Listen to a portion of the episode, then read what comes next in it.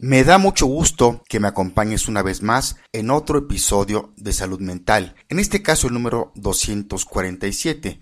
Soy Gustavo Novelo y te saludo desde el piso 28 del World Trade Center, en el centro de la noticia de Psicología al Día, desde mi hermosa capital mexicana.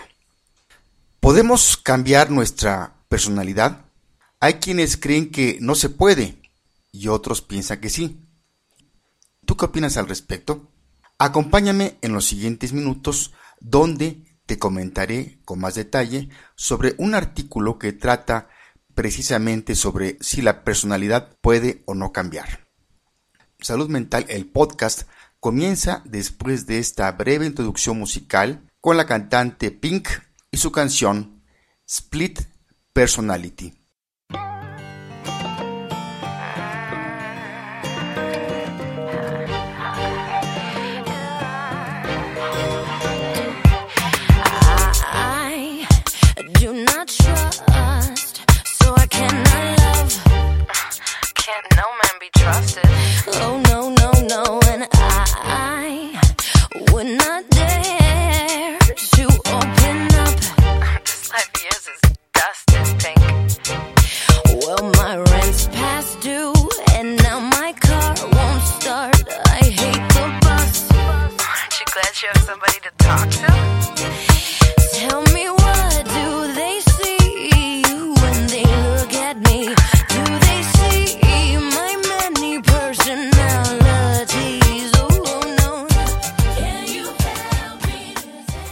¿Por qué las personas actúan de la manera que lo hacen? Muchos explican la conducta humana en términos de rasgos de la personalidad, patrones característicos de pensar, sentir y de comportamientos que tienden a ser estables en el tiempo y consistentes a través de nuestras vidas.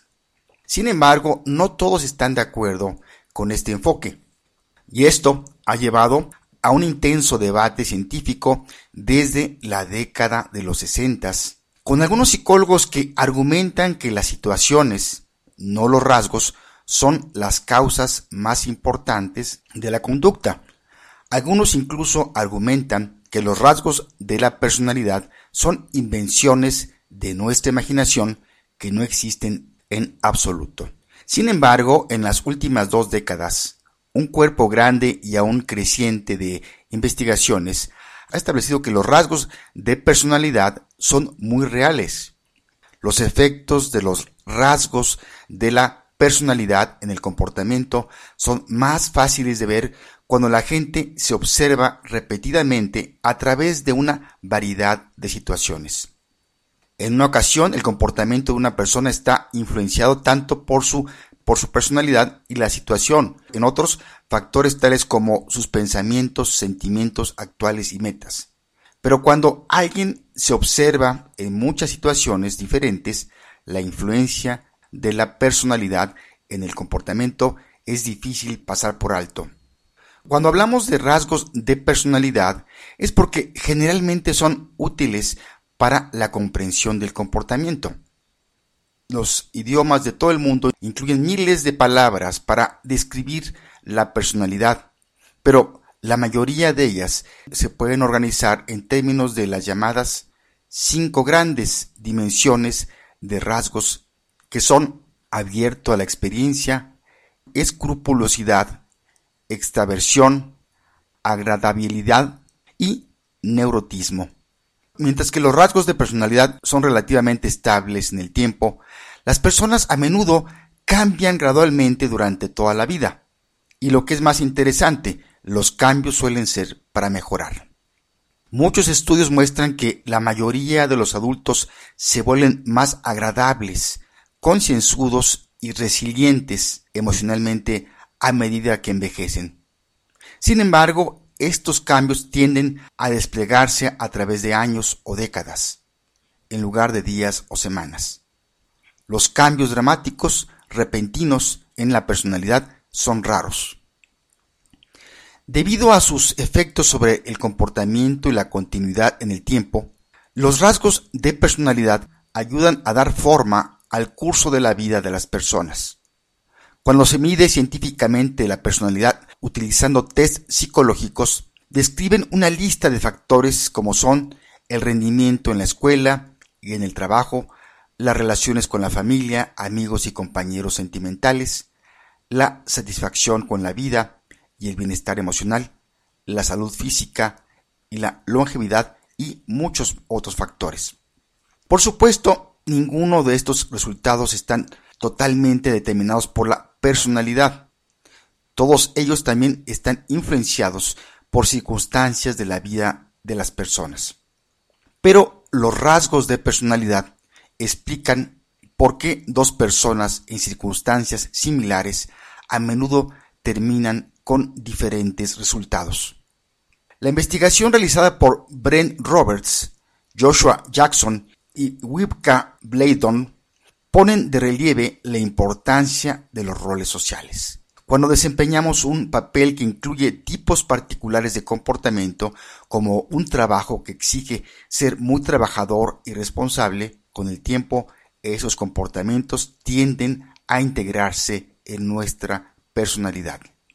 Un estudio del 2015 realizado por Nathan Hodgson y Chris Fraley indica que algunas personas pueden incluso ser capaces de cambiar intencionalmente su propia personalidad a través del esfuerzo personal sostenido y la fijación de objetivos. Un estudio publicado el año pasado por Jules Speck sugiere que los cambios de personalidad positivos se aceleran cuando las personas llevan una vida satisfactoria y con sentido. Aunque ahora sabemos mucho más acerca de la personalidad de lo que hicimos hace unos pocos años, ciertamente no lo sabemos todo. La naturaleza, el desarrollo y las consecuencias de los rasgos de personalidad siguen siendo temas candentes en la investigación en este campo y estamos aprendiendo cosas nuevas todos los días. Mi experiencia profesional y personal me ha llevado a afirmar que sí se puede cambiar la personalidad. Tal vez no la esencia de lo que somos, pero sí las creencias, las actitudes y comportamientos. Si no creyera en ello, no tendría sentido para mí la psicoterapia.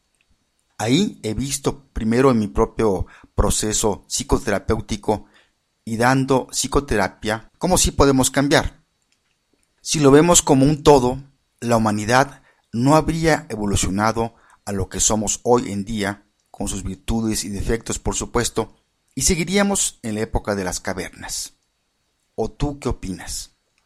Si quieres eh, conocer con más detalle el artículo en que nos basamos para desarrollar este episodio, búscalo en el portal del National Public Radio, cuya dirección es www.npr.org, bajo el título Personality Can Change Over a Lifetime and Usually for the Better, con fecha de 30 de junio de 2016. También están dos libros que te recomendamos para profundizar sobre el tema de hoy. Uno se llama Fundamentos de Psicología de la Personalidad, escrito por Aquilino Polano Lorente, Javier Cabañez Trufino y Araceli del Pozo, Armentia, en ediciones Rialp. Y el otro tiene el título de Teorías de la Personalidad, escrito por Susan Cloninger, editorial Pearson. Pues bien, llegamos al final de este episodio número 247. Si quieres contactarme para hacerme algún comentario o sugerencia, búscame en el Facebook por mi nombre completo, Gustavo Novelo Mascarúa. Vamos a ir concluyendo y te comento que en este episodio pusimos tanto en la entrada como en la salida musical a la cantante Pink y su canción Split Personality o Doble Personalidad. Por si no lo sabías, te comento que Alessia Beth Moore, conocida por su nombre artístico Pink, es una cantante, compositora, bailarina, acróbata y actriz estadounidense. Saltó a la fama a principios de la década del 2000 al lanzar el sencillo There You Go de su primer álbum Rhythm and Blues Can't Take Me Home. De acuerdo con el Billboard, Pink fue calificada en el número 13 en la lista de artistas de la década del 2000 y la artista número uno en canciones pop de esa década. Sus álbumes han alcanzado los primeros lugares en los charts de música. Tanto en Europa, Asia, Australia y Rusia, es de las cantantes más famosas y reconocidas, más que en su propio país, a pesar de ser una de las cantantes con más ventas en los Estados Unidos.